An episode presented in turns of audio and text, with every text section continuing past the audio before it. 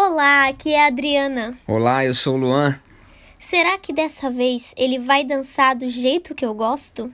Como é ruim esperar que os outros façam aquilo que desejamos, se nem ao menos mostramos qual é esse desejo.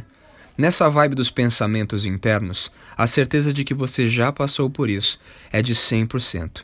Na situação seguinte, Quando alguém vem te chamar para dançar e esse alguém é aquela pessoa que não dança nada parecido com o que você realmente gosta, o que fazer se ele não dança gostosinho? é aí que entra a grande dica. Apenas faça.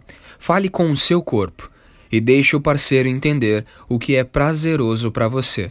Mas calma, senão vira briga. Sabe aqueles momentos que você pode colocar a sua vontade durante a dança?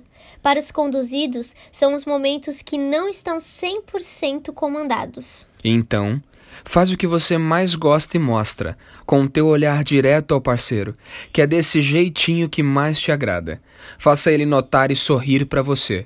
Se faça presente e deixe ele notar suas vontades e desejos.